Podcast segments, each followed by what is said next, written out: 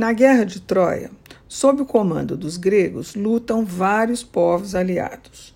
Muitos comandantes são ex-pretendentes da bela Helena. Eles são convocados a ajudar Menelau, rei de Esparta, o marido, a trazê-la de volta. Por quê? Para cumprir uma promessa.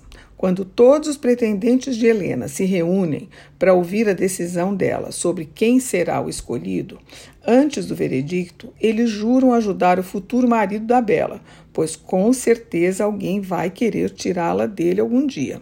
Um ultraje a um deles será considerado um ultraje a todos. Esse pacto é exatamente o que está no artigo 5 do Tratado da OTAN. Nele, todos os países membros prometem solenemente que qualquer ataque contra um deles será um ataque contra todos e que eles se unirão contra o agressor. A Rússia está avisada.